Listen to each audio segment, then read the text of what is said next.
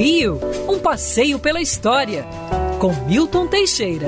Bom dia, Mário, bom dia, ouvintes. Tenham todos uma ótima semana.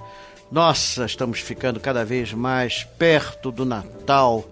Temos datas importantes a lembrar que merecem ser repensadas, pois fazem parte de um importante legado da nossa história política. No dia 6 de dezembro de 1976, morria no interior da Argentina João Belchior Marques Goulart, João Goulart, Jango, como era conhecido.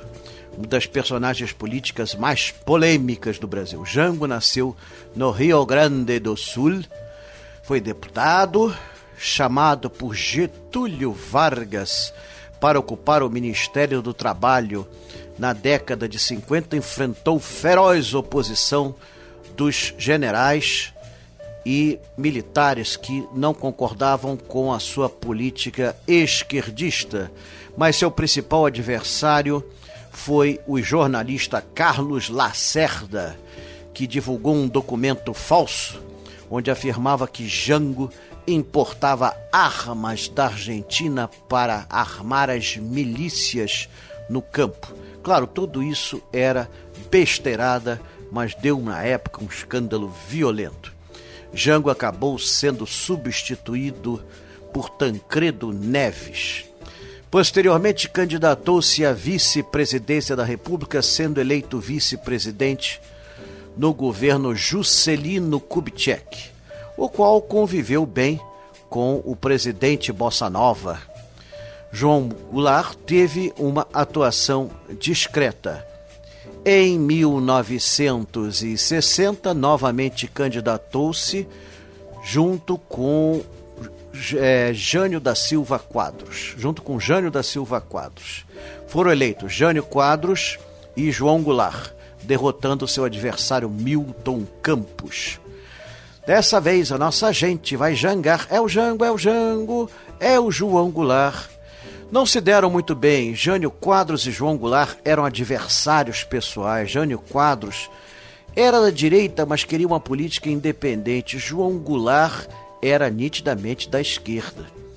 Quando fazia uma viagem à China, Jânio Quadros renunciou a 25 de agosto de 1961. Os ministros militares logo decidiram que não iriam empossar João Goulart como presidente da República. Seu cunhado Leonel de Moura Brizola, governador do Rio Grande, armou a milícia do Rio Grande e exigiu a volta da legalidade, a volta de Jango como presidente da República.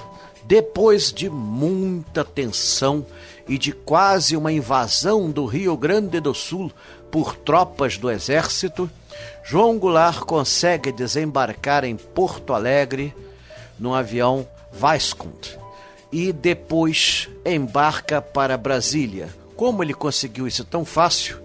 Nesse entremeio aproveitou-se a ausência do presidente alterou-se a Constituição, criando o regime parlamentarista, ou seja, o presidente não mandava, quem mandava era o primeiro-ministro e a Câmara dos Deputados com o Senado. João Goulart aceitou timidamente essa solução para desagrado de Brizola. Chegando em Brasília, foi empossado presidente da República. Depois de muita negociação política, conseguiu antecipar um plebiscito para a anulação do parlamentarismo, sendo votado não ao parlamentarismo em 1963. De volta com os poderes, enfrentou grave crise política e econômica, uma sucessão de greves e atos da esquerda que levaram o país a uma desorganização completa. A 13 de março de 64, fez seu famoso discurso, onde prometia reforma agrária e reformas de base na lei ou na marra. Pois bem, dia 31 de março veio a resposta dos militares com o golpe. João Goulart então se exilou no Uruguai, deixando o país. Quer ouvir essa coluna novamente? É só procurar nas plataformas de streaming de áudio. Conheça mais dos podcasts da Band News FM Rio.